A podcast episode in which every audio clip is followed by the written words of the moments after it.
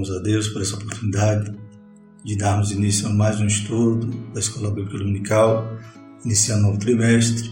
A revista do trimestre tem por título Os Valores do Reino de Deus, a relevância do Sermão do Monte para a Igreja de Cristo. Revista comentada pelo pastor Zé Gomes, que é escritor, conferencista e pastor da Assembleia de Deus em Tirirical, São Luís, Maranhão. Estaremos então nesse esse novo trimestre, a lição 1, o título é O Sermão do Monte, o caráter do Reino de Deus. Então estaremos falando sobre né, esse importante sermão que vai do capítulo 5 ao capítulo 7 de Mateus, também encontrado em outros evangelhos, no qual Jesus né, nos transmite qual é o caráter, né, qual é a ética que deve ter aqueles que fazem parte do reino de Deus. Então, ali a gente pode extrair uma ética cristã através dos ensinos de Jesus. Ele vai fazer, vai se fazer uso da própria lei e vai demonstrar os princípios que já estavam ali na lei, estavam né, ocultos, escondidos, porque os fariseus que se gabavam de serem cumpridores da lei não entendiam né, aqueles princípios, como a gente veremos, como veremos no, durante o trimestre. Por exemplo, quando fala não matarás, eles imaginavam que matar seria só o derramar sangue. E Jesus então vai demonstrar ali que aquele que faz parte do reino de Deus, do reino dos céus, né, o princípio ele é mais abrangente. Não é só a letra, mas é o espírito que está ali na letra que nos vivifica. É, esse trimestre, né, como já falamos, estaremos então né, destrinchando né, cada lição falando um pouquinho do Sermão do Monte, Mateus 5 a Mateus 7. Louvamos a Deus, meu nome é, eu sou o evangelista Fernando Rodrigues, sirva ao Senhor aqui na Assembleia de Deus Nossa Senhora da Glória, né? sempre acompanhado aqui da produção, irmão Velho, irmão Valber. Nesse trimestre, meus irmãos vão sentir falta do evangelista Elielso, né? o evangelista Elielso no finalzinho do trimestre passado, ele né, foi cumprir uma nova missão, ele agora está cuidando de um campo ali em Graco Cardoso, né? mas os mestres aqui de Nossa Senhora da Glória né? estaremos, já estamos pensando né, em a cada lição trazer algum mestre de alguma congregação para cooperar conosco. Então, o textual da nossa lição é: Bem-aventurados sois vós quando vos injuriarem e perseguirem e mentindo disserem todo mal contra vós por minha causa. Mateus 5:11. Verdade prática diz: o Sermão do Monte revela a ética do reino de Deus, que forma o caráter do cristão. Para quem deseja ser chamado discípulo de Jesus, não há alternativa senão praticá-lo. Então, isso é fundamental. Né? Então, essa é a cerne do estudo deste trimestre. É essa ética do reino de Deus. A gente sabe que a ética é os costumes, é os padrões, é os princípios que norteiam uma sociedade, e no caso do reino de Deus, essa ética né, ela é baseada na palavra de Deus. Então são princípios imutáveis, diferente da ética do mundo, que é líquida, cada tempo ela varia. E nós trazemos aqui um, um acréscimo aqui desse livro As Novas Fronteiras da Ética Cristã, de Claudio Nuno de Andrade, que fala a respeito desse, dessa temática diz aqui que ética é o conjunto de normas e preceitos valorativos cuja missão é orientar o indivíduo em particular e a sociedade como um todo a trabalhar pelo bem comum. E fazendo essa relação com a ética do mundo, diz o seguinte: houve um tempo que a ética secular e a moral cristã pareciam irmãs gêmeas. Separá-las era não só impensável, como inadmissível vendo-se hoje né, livre da moral cristã, a ética secular, já refém das academias, foi plasmando sutilmente o homem pós-moderno. E resultado de todo esse processo não poderia ser mais esdrúxulo. Hoje já é possível ser imoral e ética ao mesmo tempo. Então a ética ela foi se amoldando tanto, né, essa ética do mundo, essa ética secular, que o autor aqui, Claudiano Andrade, traz essa, esse paradoxo, né? É possível alguém ser imoral e ético ao mesmo tempo. Ele continua. Essa maldita dicotomia vem contaminando, inclusive, boa parte dos cristãos. É comum ouvir alguém declarar: minha vida particular nada tem a ver com a pública. Isso significa que, embora imoral naquela, o indivíduo pode ser exemplo de ética nesta. É só não contrariar os padrões e costumes adotados pela sociedade. Então, vemos que é uma ética tão distorcida que a pessoa consegue ser ético e ao mesmo tempo imoral. Só que o cidadão do reino dos céus é diferente. Né? Então a nossa ética ela não muda, ela não varia, são princípios absolutos. E é isso que nós vamos aprender durante esse trimestre, que nós não devemos nos amoldar, né? como diz Romano 12, não nos conformar com este mundo. Não devemos nos amoldar com a ética, essa ética ali que hoje uma coisa que outrora era errada já passa a ser admissível, então ela vem sendo relativizada. Mas cristãos, aqueles que são nascidos de novo, aqueles que professam ser seguidores de Cristo, devem então viver uma vida né, que, como disse também a palavra do Senhor, é em si, não, não, ou seja, não pode estar ético e imoral ao mesmo tempo, como a gente viu que acontece na ética secular. A leitura bíblica em classe se encontra em Mateus capítulo 5, de 1 a 12. Então, hoje a gente vai começar falando aqui do Sermão do Monte e vamos começar a falar aqui sobre as bem-aventuranças. Jesus, vendo a multidão, subiu ao monte e, assentando-se, aproximaram-se dele os seus discípulos. E, abrindo a boca, os ensinava, dizendo: Bem-aventurados os pobres de espírito, porque deles é o reino dos céus. Bem-aventurados que choram, porque eles serão consolados. Bem-aventurados os mansos, porque eles herdarão a terra. Bem-aventurados que têm fome e sede de justiça, porque eles serão fatos. Bem-aventurados os misericordiosos, porque eles alcançarão misericórdia. Bem-aventurados os limpos de coração, porque eles verão a Deus. Bem-aventurados os pacificadores, porque eles serão chamados filhos de Deus. Bem-aventurados que sofrem perseguição por causa da justiça, porque deles é o reino dos céus. Bem-aventurados sois vós, quando vos injuriarem e perseguirem, e mentindo disserem todo mal contra vós por minha causa. Exultai e alegrai-vos, porque é grande o vosso galardão nos céus, porque assim perseguiram os profetas que foram antes de vós. Então, esse último versículo já nos dá também né, algo interessante, já nos dá uma revelação aqui no sentido de que essa ética, né, esse padrão de Deus, que Deus é que é que nós andemos, já era vivido pelos profetas. Né? Se eles eram perseguidos, era porque eles viviam uma vida conforme a direção de Deus. E nós, se vivemos assim também, como conclui aqui esse, esse texto, estaremos talvez até sendo perseguidos, sendo né, é, rotulados né, como quadrados, como ultrapassados, mas bem assim também perseguiam os profetas que queriam viver em santidade. Deus, desde quando faz ali aliança com Abraão, ele diz: anda na minha presença e ser perfeito. É claro que ninguém é 100% perfeito, mas esse ser perfeito é um verbo que indica que é uma continuidade. Cada dia tem que ser aperfeiçoado e não retroceder e se amoldar com o mundo. Então, os profetas tinham essa discrepância em relação ao modo de viver da nação, né? muitas vezes estava na contramão até do, do modo de viver do, do sacerdote ou do rei, e eles confrontavam então essas lideranças que eram para estar vivendo conforme a palavra de Deus e não viviam.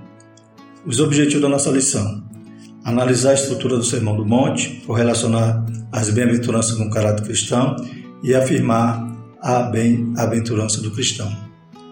Então, na lição de hoje, a gente vai estar enfatizando essas bem-aventuranças e o que que isso né, liga, né, se relaciona com essa ética do reino de Deus. Introdução. Nesse trimestre temos o privilégio de estudar os valores do reino de Deus, revelado no Sermão do Monte. O pastor Ziel, né, escritor conferencista, líder da Assembleia de Deus Tira de São Luís, é o comentarista do trimestre. Lá em Mateus 5,20, trazemos também essa referência que tem né, relação com o tema do trimestre está dizendo o seguinte: Porque vos digo que, se a vossa justiça não exceder dos escribas e fariseus, de modo nenhum entrareis no reino dos céus. Então, o que, isso significa? Que para entrar no reino dos céus, para fazer parte do reino de Deus, a gente tem que ter um padrão. É, é claro que alguém pode dizer, mas as obras não salvam, e, é, e isso é bíblico. E que nós somos salvos pela graça, mediante a fé, é claro. Mas nós somos salvos para as boas obras, não é as obras que nos salvam. Nós que fomos salvos e essas boas obras se refletem no nosso comportamento. Então, se a nossa justiça não exceder dos fariseus, então tem que ter mudança de vida, tem que ter uma, um direcionamento divergente do que o mundo anda, né? Então tem que estar na contramão do mundo, como a gente já falou, da ética secular, que incorre num absurdo da pessoa conseguir ser ética sem ser moral. Também temos aqui na introdução o seguinte, que esse tema do Sermão do Monte é a alma do Evangelho. O ensino de Jesus transmitido no monte se destaca pela sua dimensão prática e revela a essência de um verdadeiro seguidor de Cristo. Então temos ali algo que reflete né, uma prática, né, uma ortopraxia, ou seja, ter uma prática correta, verdadeira, conforme a palavra de Deus. Ao longo do trimestre, então, veremos esse Sermão do Monte e os ensinamentos. Em primeiro instante, volta-se plenamente para Deus, e no outro, revela o lado ético divino do reino, amar o próximo. Então, as duas máximas né, dos mandamentos que Jesus resume ali, amar a Deus sobre todas as coisas e o próximo a ti mesmo, se reflete nesse padrão ético que o cristão deve viver. Primeiro tópico da nossa lição, a estrutura do Sermão do Monte. Por que Sermão do Monte? Então, lá em Mateus capítulo 5 já inicia dizendo que Jesus subiu ao monte. É, esse monte, como vamos ver aqui na lição, ele provavelmente é em Cafarnaum, né? conforme as, as referências aqui cruzadas, Mateus 8, 1, 5 e Lucas 7, 1, demonstra que depois que Jesus desceu do monte ali, ele foi até Cafarnaum. Mateus 8, por exemplo, ele encontra ali aquele leproso. Então, segundo aqui o comentarista da nossa lição, ele traz aqui uma, uma distância desse monte em relação a Galiléia, ao Mar da Galileia, 6,5 quilômetros a oeste do Mar da Galileia e 3 quilômetros a sudeste da cidade de Cafarnaum. Então, nesse monte Jesus senta, chama os discípulos e aquela multidão também que já estava contemplando ali os milagres de Jesus são também né, o alvo ali, ouvem essa mensagem. Jesus estava ensinando então um padrão para quem seguisse a ele, para os discípulos. E aquela multidão, havia muitos ali que já estavam sendo seguidores de Cristo. Segundo subtópico, a estrutura do Sermão do Monte. Então, para alguns estudiosos, o Sermão do Monte se, fundamenta na narrativa que começa em Mateus 1, 4 a 16. O que, que temos lá em Mateus 1, 4 16, a 16? Tem a genealogia de Jesus. Então, inicia demonstrando ali, né, Mateus, o público que, a qual ele destina sua, o evangelho, seu registro, é, ao público judeu, né, judeus convertidos. Então, em Mateus, demonstra ali, através da genealogia, que Jesus era o filho de Davi, que era o Messias. Então, começa ali, fundamenta a partir daquela narrativa que dá essa autoridade a Jesus, sendo ele revelado na Escritura como o Messias. O desdobramento dela envolve a genealogia de Jesus, os sete cumprimentos proféticos que aparecem nesse evangelho. Então temos sete profecias cumpridas né, que encontramos aqui nesses primeiros capítulos de Mateus. Né? Em, Mateus 1, 23, a profecia cumprida é a questão dele ser o Emanuel. Em capítulo 2, versículo 6, o nascimento em Belém. Então tudo já havia sido profetizado a respeito de Jesus. O chamado do Egito, Mateus 2,15. O choro de Raquel, Mateus 2,18, ali a mortandade das crianças né, é, provocada por Herodes, chamado de Nazareno, capítulo 2, Mateus, versículo 23, fala também sobre a profecia do surgimento ali de João Batista, né? Então, estava profetizado em Malaquias em outros pontos que o Elias né, haveria de ser aquele que ia né, preparar o caminho para Jesus, então Mateus 3,13, e uma grande luz, Mateus 4, de 14 a 16. Assim, toda essa estrutura procede dos cinco grandes discursos do Sermão do Monte. Então, vimos o que precede. Agora, chegando no Sermão do Monte, propriamente dito, de Mateus 5 a Mateus 7, podemos dividir em cinco grupos. Do capítulo 5, versículo 3 a 12, tem as bem-aventuranças, é o alvo da nossa lição de hoje. Capítulo 5, verso 13 a 16, sal e luz, será a nossa lição, nossa próxima lição. Jesus é o cumprimento da lei, Mateus 5, 17 a 48. Os atos de justiça, Mateus 6, de 1 a 18, né, quando Jesus vai então se referir ali, né, se, né, se seu olho for luz, né, então todo o seu corpo será luz. Então Jesus vai falar ali sobre os atos de justiça e declarações de sabedoria do versículo 19 até capítulo 7, versículo 27 de Mateus. Então temos esses cinco grandes grupos. Tudo isso parte dessa autoridade messiânica de Jesus, como já citamos, que se encontra lá na genealogia. A quem era destinado o sermão?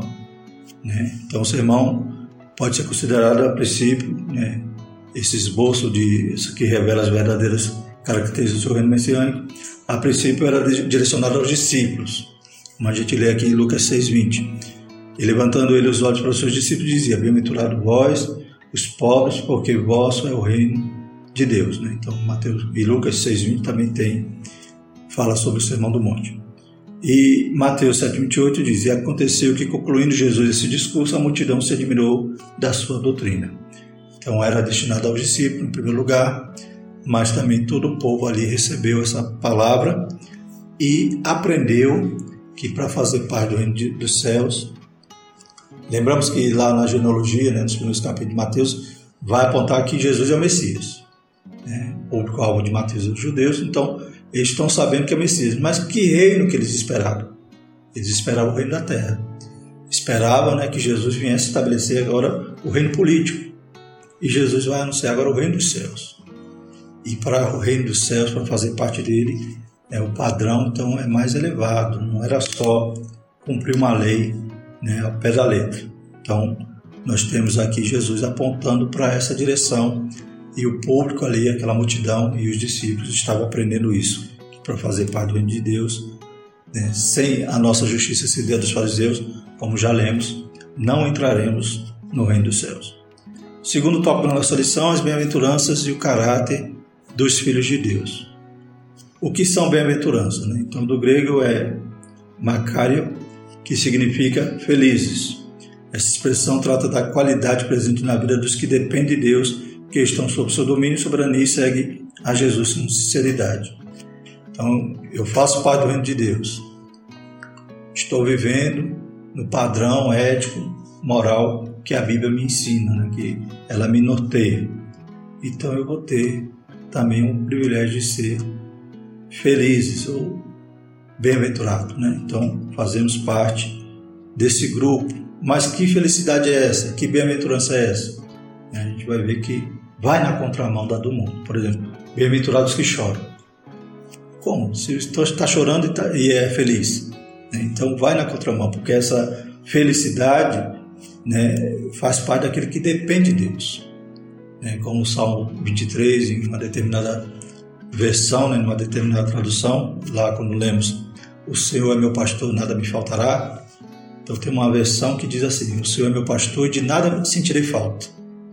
Então, esses que dependem de Deus, que, que vivem né, sobre o domínio de Deus, têm essa condição de ser feliz, mesmo chorando. Glórias a Deus. Mesmo na tormenta, ele tem paz. Ela ainda se refere tanto ao presente quanto ao futuro. Então, é algo que você vive hoje, porque você vive na presença de Deus, você sente, tem confiança nele, sabe que ele é o socorro bem presente na hora da angústia. E também é uma felicidade que aponta para o futuro, o porvir, quando estaremos eternamente com o Senhor. Então, bem-aventuranças são resultado da fidelidade do crente a Deus, que em qualquer circunstância persevera no caminho e com isso participa das bênçãos divinas da salvação, presentes e futuras.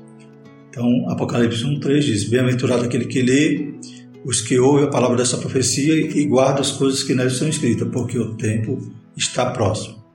Segundo subtópico, o reino de Deus e seu caráter. Né? Então, falávamos há pouco. O povo esperava, né, os judeus esperavam o reino da terra, Jesus anuncia o reino dos céus. Então vamos estudar a respeito desse caráter desse reino de Deus, o reino dos céus. São sinônimos, viu, irmãos? No Evangelho de Mateus identificamos, a chegada do reino de Deus e a pregação de Jesus a respeito do Evangelho do reino. Então, João Batista já pregava e Jesus também deu continuidade a essa mensagem. Mateus 4,17 Desde então começou Jesus a pregar e a dizer: Arrependei-vos, porque é chegado o reino dos céus. Mas o que seria o reino de Deus? Na Bíblia, o reino de Deus é comparado a uma semente a qual se desenvolve, se desenvolve ao longo do tempo. Está lá em Marcos 4, 26 a 28. E dizia: O reino de Deus é assim, como se um homem lançasse semente à terra e dormisse, e se levantasse de noite ou de dia, e a semente brotasse e crescesse, não sabendo ele como, porque a terra por si mesma frutifica, primeiro a erva, depois a espiga, por último o grão cheio na espiga. Então esse reino é comparado a essa semente. Era lançado, Jesus, ele mesmo disse né, que a semente tinha que morrer para poder gerar, glórias a Deus, e ele morreu para poder gerar esse reino, esse povo. De modo que podemos falar a respeito de um reino presente e de um reino futuro. A expressão reino de Deus declara a soberania, reinado e governo de Deus atuando em tudo. Então, presente e futuro. Por quê? Porque hoje nós já fazemos parte do reino de Deus. Já somos súditos, já temos um rei e já vivemos conforme esse reino. Louvado seja o nome do Senhor e futuro, porque haverá um momento também que Jesus vai cumprir a promessa de Israel, que está esperando o reino terrestre. Jesus vai cumprir isso no milênio. Né? Então Jesus vai cumprir essa promessa que o judeu está aguardando. E o reino que combina né, com novos céus e nova terra, onde estaremos para sempre com o nosso Senhor. Então podemos destacar quatro conceitos do reino de Deus. Primeiro, o reino no coração.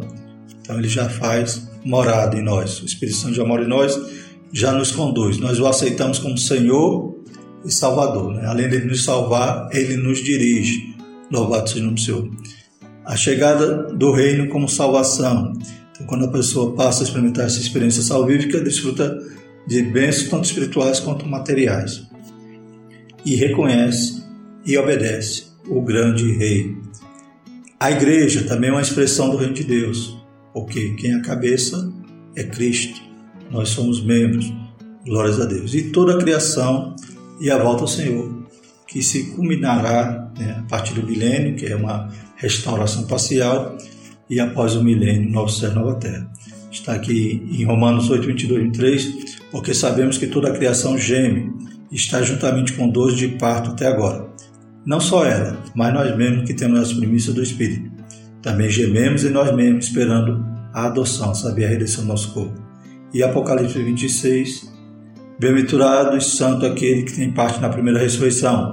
Sobre este não tem poder a segunda morte, mas serão sacerdotes de Deus e de Cristo, e reinarão com ele mil anos. Então, o reino dos céus, hoje, presente e futuro. Terceiro subtópico, os súditos do reino de Deus. Então, quem faz parte? Então, o comentarista da lição ele faz uma relação com as bem-aventuranças e qualidades daqueles que são felizes, né? mas para eles alcançar aquela felicidade, então o comentarista extrai dali das bem-aventuranças algumas qualidades, oito qualidades, que são elas: quebrantamento, a qualidade daquele que é súdito do reino dos céus, o choro, né? então aquele que chora será consolado, mansidão, retidão, justiça, né? misericórdia, pureza, pacificação e é perseguido né, por causa do, dos valores do reino. Então, esses que suportam isso, passam por isso, mas passam felizes, passam bem-aventurados, porque já tem Deus na sua vida.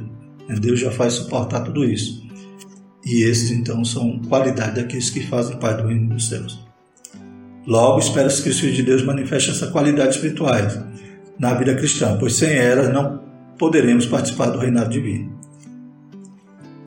Mateus 3, 8 a 10 diz: Produzi, pois, frutos dignos de arrependimento, e não presumais de vós mesmos, dizendo: Temos o pai Abraão. Porque eu vos digo que, mesmo destas pedras, Deus pode suscitar filhos de Abraão. E também agora está posto o machado à raiz das árvores. Toda árvore, pois que não produz bom fruto, é cortada e lançada no fogo. Então João Batista, né, ele traz essa declaração, por quê? Porque para fazer parte dos céus ou do reino de Deus, não bastava ser filho de Abraão. Tinha que entrar pela porta, como Nicodemos, né, em João 3, vai consultar Jesus, perguntar o que, que faria para é, dar a vida eterna. Jesus disse: tem que nascer de novo. Então não adiantava apenas ser descendente de Abraão, ser judeu. Terceiro, nosso último tópico é: somos bem-aventurados. A beatitude na vida dos salvos, salvo em Cristo, o seguidor de Jesus vive a beatitude, isso é, estado permanente de perfeita satisfação e plenitude, estado de felicidade e serenidade. Está chorando, né? Tem um hino, está chorando por quê? Não está chorando, mas está ali sendo consolado. Está sofrendo perseguição, mas sabe que, aleluia, né? terá uma recompensa, louvado seja o nome do Senhor. Então, ele vive nesse estado permanente de perfeita satisfação. Nada lhe faz falta, como citava há pouco né, em uma versão do Salmo 23. Isso ocorre porque o discípulo de Jesus desfruta do favor de Deus e manifesta atitudes que mostram coerência com a ética do reino. Então ele já tem a presença de Deus na sua vida, já tem o Espírito Santo e ele vai produzir fruto.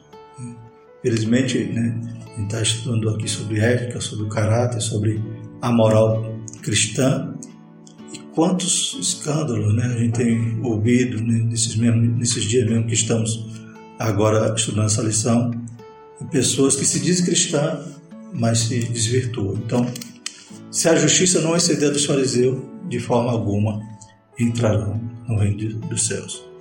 É possível todo crente agir por meio dessas atitudes, pois quem passou pela experiência da salvação é transformado interior, interiormente pela palavra de Deus. Está lá em Hebreus 4,12.